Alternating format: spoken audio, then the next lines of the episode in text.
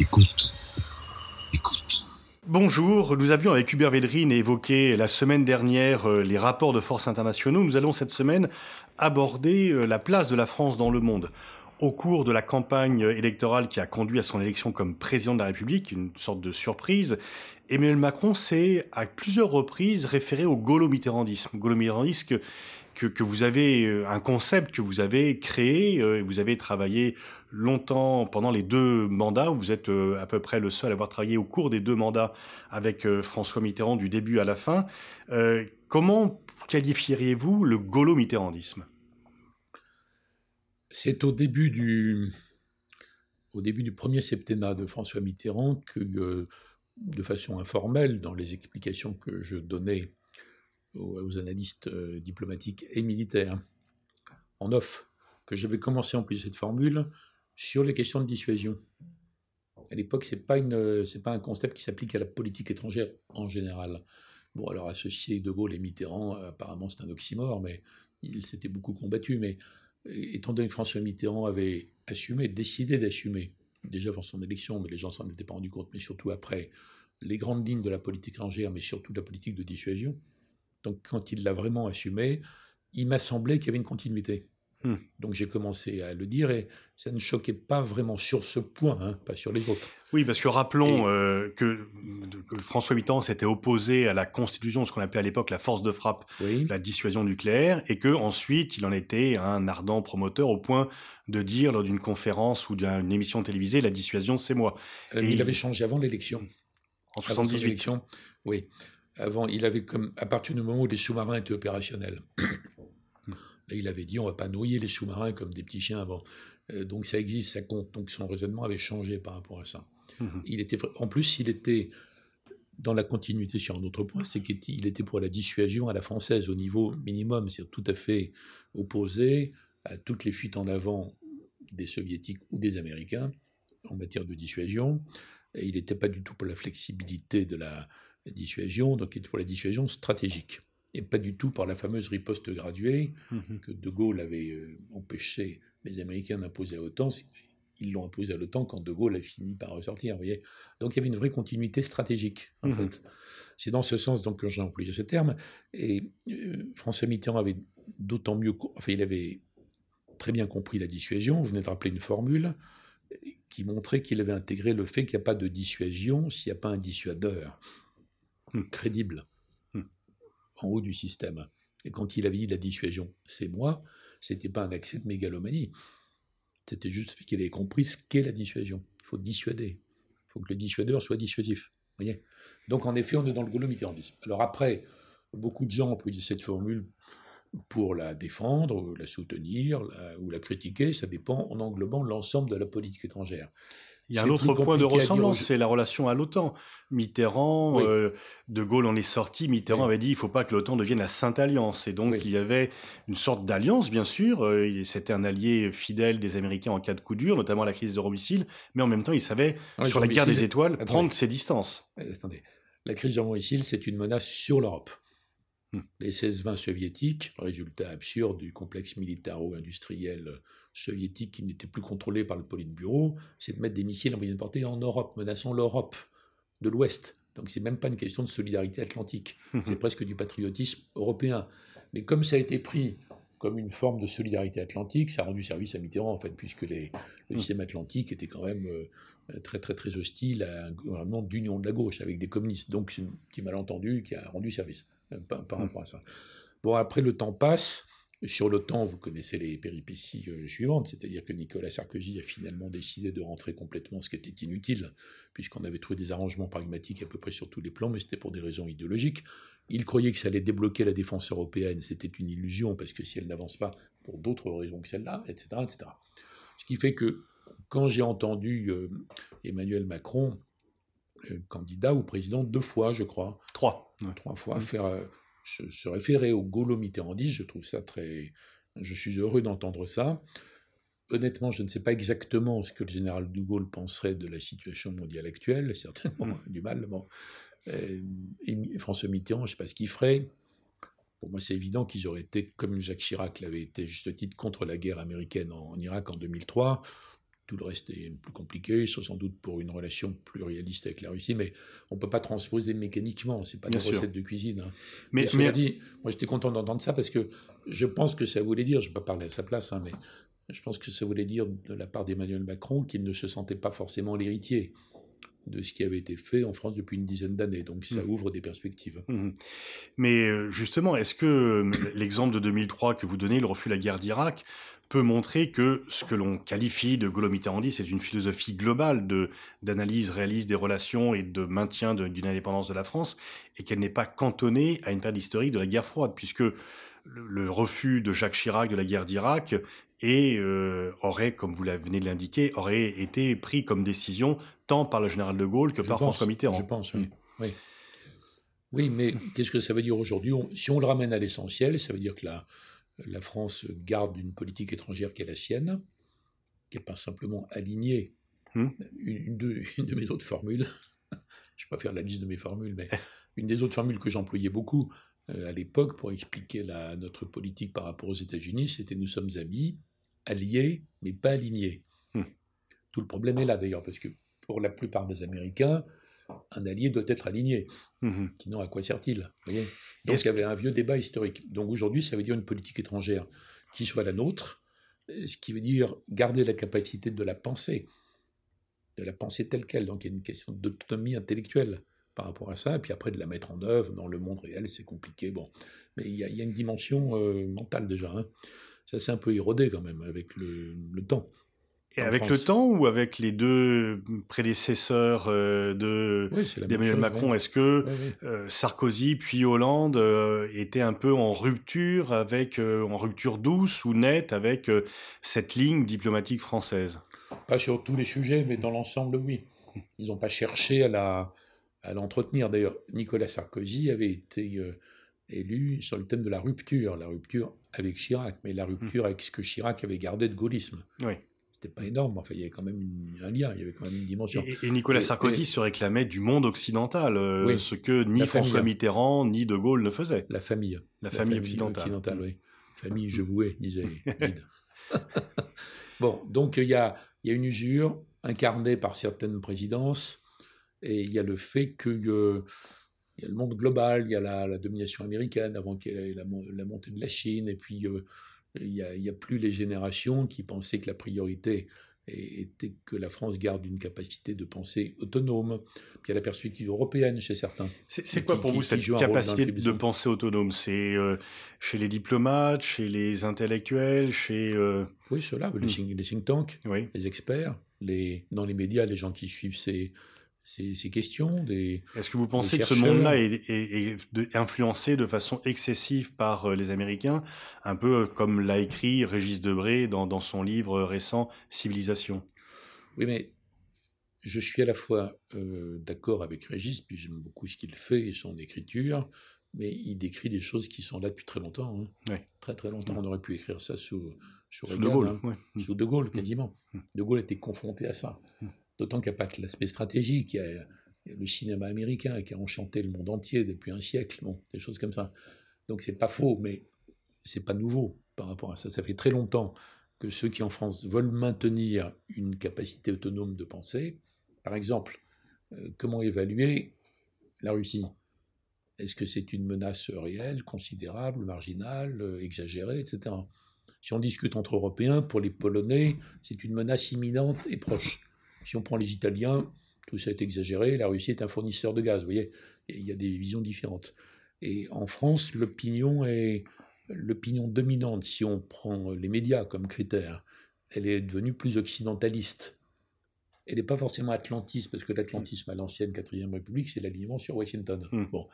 Mais comme la plupart des, euh, de ceux qui condamnaient le gaulo-mitterrandisme, qui se réjouissaient qu'il soit apparemment terminé, qui sont les, la branche française des néoconservateurs américains. D'ailleurs, Emmanuel Macron, que vous citiez tout à l'heure, a, cité ça une fois en disant qu'il n'allait pas se soumettre hmm. à cette idéologie Et il a fait élu président, non plus candidat, mais élu président. il a dit, ça d'ailleurs déclenché une fureur de la, chez les néocons que tout le monde connaît, qui ont fait énormément d'articles en signant pour dire que ça n'existait pas. Donc c'était assez, assez rigolo. Donc la bataille n'est pas finie en fait par rapport à ça. Parce qu'en France, peut-être la France pourrait reconstruire une politique Il ne s'agit pas d'envoyer à la poubelle tout ce qui a été fait avant. Par exemple, euh, Hollande au Mali, c'est bravo, très bien, c'est courageux, il fallait le faire, etc. Bon, mais il y a quand même une, une question et un moment et une opportunité peut-être de reconstruire une politique étrangère française plus plurialiste. Et est-ce que euh, Macron président et non plus candidat, Macron président depuis maintenant plusieurs mois, vous paraît dans euh, ses faits et gestes et dans ses premiers pas diplomatiques euh, se mettre dans cette lignée gaulo-mitterrandiste, redonner une impulsion nouvelle et un éclat nouveau à une politique étrangère qui aurait été un peu ternie auparavant? Je ne pense pas qu'il... encore une fois, je parle prudemment, je ne suis pas son porte-parole. Hein je ne pense pas qu'il veuille s'inscrire dans une lignée X ou Y. Mais je pense qu'il va être libre de sa démarche. Donc, comme il ne veut pas être l'héritier des dix dernières années, qu'il veut avoir les mains libres pour avancer, sans, tabou, que ce soit pas verrouillé à l'avance, il, va renouer avec certains des aspects de ce été le gaullisme ou le mitterrandisme, étant entendu qu'il y a des décennies entre les deux, que ce sera fondamentalement différent. Donc il y a une volonté de reconstruction je crois, à partir d'une plus grande liberté. Donc ça peut coïncider sur certains points. Mais euh, il va construire une politique étrangère macronienne. Vous voyez? Pas gaulliste ou mitterrandiste. Hmm. Dans les débuts, sur chaque point, il, a montré que euh, il était tout à fait capable, quoi qu'on pense, d'avoir un rapport direct et franc et peut-être efficace avec Trump, en faisant le contraire de la plupart des autres qui étaient épouvantés il a montré que... Avec Trump, il fait un peu de calinothérapie. Il, euh, il, euh, il, le berce, euh, il le couvre d'éloges, mais tout en s'opposant assez nettement, notamment sur l'accord de Paris ou même sur l'Iran, à la politique de Trump. Oui. Hmm. Certains disent il, il achète à la baisse. il a noué une relation en se disant ça ne peut pas nuire, hmm. finalement. Bon, ça n'a pas eu d'effet sur l'affaire climat. Non. Mais il a pris la France a pris une position excellente, et d'ailleurs le monde entier. Disons, Trump fait les bêtises qu'il veut, mais nous on continue, on s'en fiche. Sur l'Iran, c'est plus compliqué. Donc là, le prochain grand rendez-vous, c'est l'Iran en fait. Qu'est-ce que vont faire les autres co-signataires? Pas que la France, mais la France notamment. Si Trump va au bout de sa politique consistant à casser cet accord qui est excellentissime, qui est un résultat magnifique d'Obama, et quand on voit la, politique de Trump et des républicains et des manœuvres des passes d'Aran en Iran, qui rêvent que l'accord soit annulé, pour revenir à la situation, on, mesure mieux aujourd'hui à quel point Obama était courageux, courageux, intelligent, stratégique. Bon, si euh, Trump, qui refile le bébé au Congrès en disant c'est pas moi qui décide de complètement de décertifier l'accord, donc ça roule la possibilité de resanctionner, etc., etc. Donc on revient dans la très très très mauvaise situation euh, d'avant. Là, la responsabilité, c'est celle des autres co-signataires. Mais ce n'est pas le monde entier, contrairement à l'affaire climat. Mmh donc c'est la France, l'Allemagne, oui, la Russie, la Chine. C'est quand même énorme. C'est le Conseil de sécurité moins les États-Unis plus l'Allemagne. Donc là, à mon avis, il y a un rendez-vous historique. Et c'est là où on verra mieux encore qu'en analysant les tout débuts, vous voyez, mhm. quelle est la ligne à venir? Alors Emmanuel Macron a tenu des propos tout à fait clairs et courageux à l'avance, en disant que la France était absolument pour l'application de l'accord nucléaire tant que les Iraniens le respectent. Et l'AIEA, l'agence spécialisée, dit périodiquement que l'Iran respecte l'accord. Donc ça, c'est une question qui est devant nous. Qui on va voir très très prochainement. Par rapport à la Russie, euh, il a donc reçu Poutine avec faste euh, à Versailles. Il a forcément été critiqué parce que, euh, notamment, les légendes dont vous parlez tout à l'heure voudraient qu'il n'y ait aucun contact d'un responsable français avec les Russes. Est-ce que vous, comment voyez-vous la gestion de la relation de d'Emmanuel Macron avec la Russie de Poutine? Là aussi, c'est un peu tôt pour en parler, hein, mais je trouve le début très juste il invite Poutine à Versailles, exposition Pierre le Grand. C'est justifié. Ceux qui étaient contre l'invitation avaient que des arguments euh, déplorables, en fait, vraiment de systématiques. Mais, Hollande avait pas pris l'occasion de l'inauguration de la basilique, euh, et donc Poutine n'était pas venu. Donc là, ils avaient fait quelque chose que Hollande n'avait pas fait. Je personnalise pas, mais hmm. c'est vrai que dans les, les 15 ou 20 dernières années, il s'est développé en France, notamment dans la sphère publique, médiatico-politique, je le dis dans cet ordre exprès, un raisonnement complètement absurde, comme quoi on ne peut pas voir, parler, recevoir, discuter avec un tel qui, qui ne respecte pas nos valeurs. Donc c'est une espèce de, de prétention, d'arrogance, une sorte de, d'impérialisme conceptuel, comme si on était encore les maîtres du monde hmm. et qu'on allait imposer à absolument tout le monde nos conceptions. C'est pas le cas. C'est pas le cas. C'est des attitudes absurdes. Donc l'idée qu'on ne, en termes diplomatiques, on ne parle qu'avec des gens qui sont comme nous, on va parler avec qui Personne finalement. Parce que même avec chaque pays européen, on a des griefs. Donc on va se parler entre nous. Donc c'est complètement idiot. Après, il ne s'agit pas de dire qu'on va parler avec n'importe quel despote parce qu'on aime parler aux despotes. Ce n'est pas, pas le sujet, en fait. Donc on va dire on va parler chaque fois que ce sera utile pour nos intérêts vitaux en tant que pays, nos intérêts vitaux collectifs en tant qu'Européens, ou on est dans une alliance ad hoc qui a des, intérêts là aussi. Donc il il faut rien refuser d'avance. Rien. Sinon, où est-ce qu'on va? D'ailleurs, en, Israël, l'immense courage de Yitzhak Rabin, qui, a été le grand homme euh, d'Israël, qui a malheureusement échoué parce qu'il a été assassiné sous l'impulsion de toute une série d'extrémistes, c'était précisément de braver le tabou. Parce qu'avant Rabin, les Israéliens ne pouvaient pas parler à l'OLP. C'était même pénal, vous voyez, par rapport à ça. Et dès qu'il avait hmm. commencé à parler, il a fait annuler cette loi. Hmm. Bon, la question de savoir avec qui on parle, donc, ça ne devrait même pas être posé comme ça. Puis de toute façon, il y a, l'exemple évident de la guerre mondiale où euh, euh, face, à, face à Hitler et une alliance de Roosevelt et de Churchill avec euh, Staline, etc., etc. Donc on a eu une vraie, une vraie régression dans ce pays. Donc dans la sphère publique dominante, il faut en sortir. il faut affirmer absolument que on parle avec tout dirigeant quand c'est nécessaire. Ça ne veut pas dire, je le répète, parler avec n'importe qui. Hum. Par exemple, en Syrie, c'est sans doute inutile de parler, en dehors du fait que c'est choquant, c'est dur, de, parce qu'on a défendu l'inverse, mais c'est pas forcément utile de parler avec Assad, vous voyez. Par contre, parler avec la Russie, oui. Parler avec les Iraniens, oui. Donc c'est un principe de réalisme. Et c'est très important parce que, non mais vous, Pascal Boniface, vous avez toujours plaidé dans un sens Tout à fait. réaliste euh, par rapport à ça. Mais il y, a, un énorme terrain. Mais on est un peu, enfin, on n'est pas tout à fait majoritaire dans le paysage euh, public. Il y a effectivement. Je pense qu'on est, en disant ce qu'on dit là, on est majoritaire dans l'opinion, certainement. Oui, mais pas dans l'élite. Euh, pas, pas dans le, pas dans la bulle. L'élite qui a, disons, le monopole de la, hmm. parole publique. Certainement pas. Mais c'est une impasse. Hmm. Donc, par rapport à la Russie, moi, j'ai trouvé excellent les, débuts d'Emmanuel Macron. Je souhaite que ça se développe et qu'elle se, poursuive. Sans naïveté, il faut être méfiant. Méfiant, prudent, vigilant en tout cas. Mais il n'empêche que, euh, en ce qui concerne l'avenir de toutes les marges en Europe entre la, entre la Russie et l'Europe, il y a toute une série de pays, il y a des conflits gelés en ce qui concerne la Syrie, enfin plein d'autres sujets je, crois qu'il y a l'espace pour euh, reconstruire une politique étrangère euh, réaliste mmh. avec la Russie. Est-ce que, comment voyez-vous, vous avez été au cœur des relations entre François Mitterrand et Helmut Kohl, et puis ensuite entre Chirac et, Schröder, et, comment voyez-vous la relance euh, du couple franco-allemand qui est annoncée et de façon assez importante par Emmanuel Macron? On a l'impression que la relation entre la France et l'Allemagne s'est un peu distendue là aussi, euh, euh, par d'ailleurs une sorte d'inversion des, des, situations. Est-ce que, bien sûr, on ne peut pas comparer le couple franco-allemand dans une Europe à 6 ou à 12 comme du temps de De Gaulle et Mitterrand.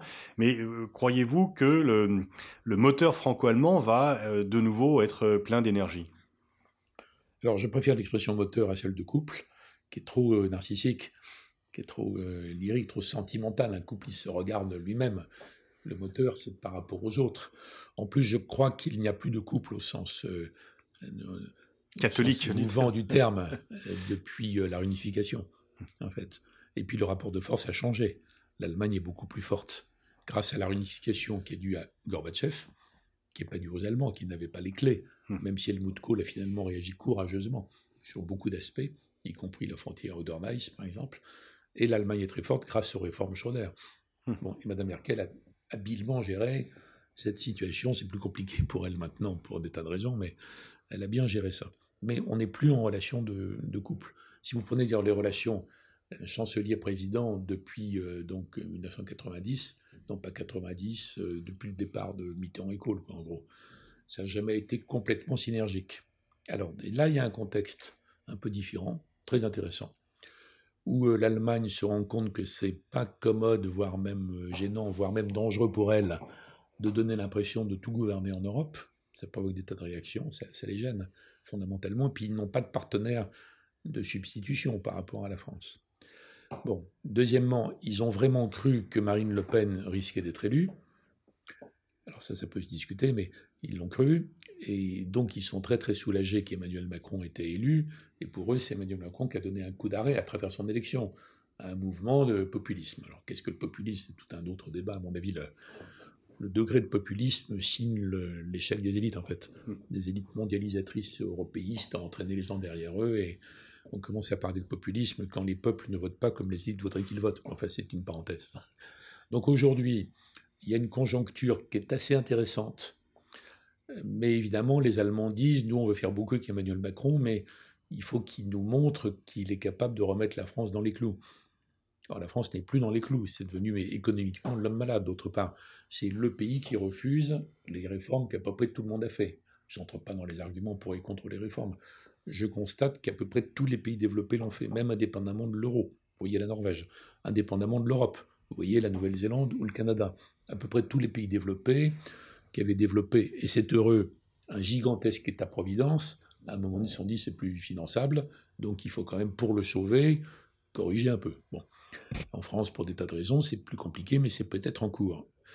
Alors, quoi qu'on en pense sur le fond, puisque vous posez la question euh, Europe, Allemagne, levier Allemagne, levier Europe, les Allemands attendent de voir si Emmanuel Macron est en mesure de.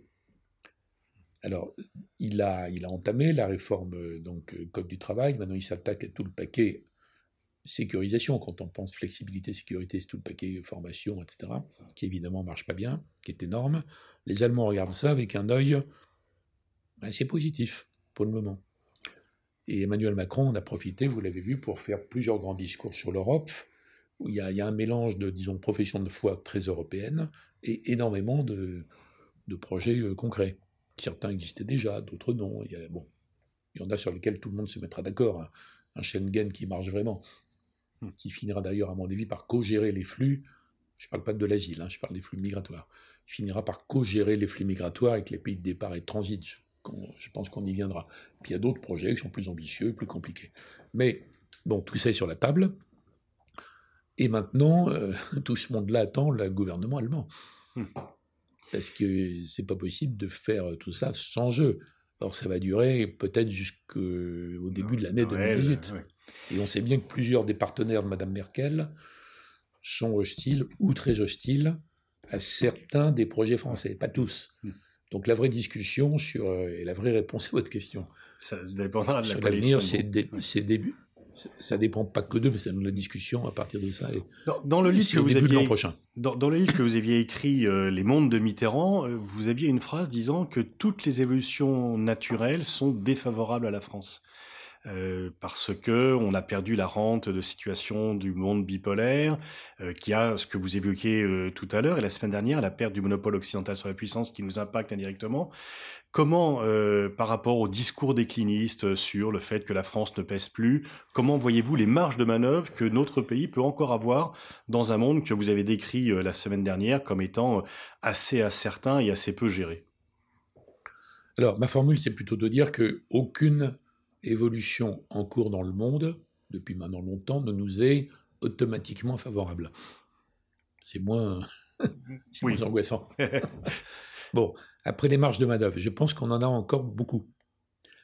Les Français, globalement, ont du mal à se stabiliser entre la, une sorte de rhétorique euh, prétentieuse, euh, grandiloquente et euh, nos valeurs qui vont rayonner partout, blablabla. Bon, vous savez, la France patrie des droits de l'homme, par exemple. Ce que Badinter corrige avec malice, disant non, on est la patrie de la déclaration, des droits de l'homme. Et de facto, on n'a pas de baguette magique pour transformer euh, la Chine ou l'ensemble du monde arabe en un gros Danemark.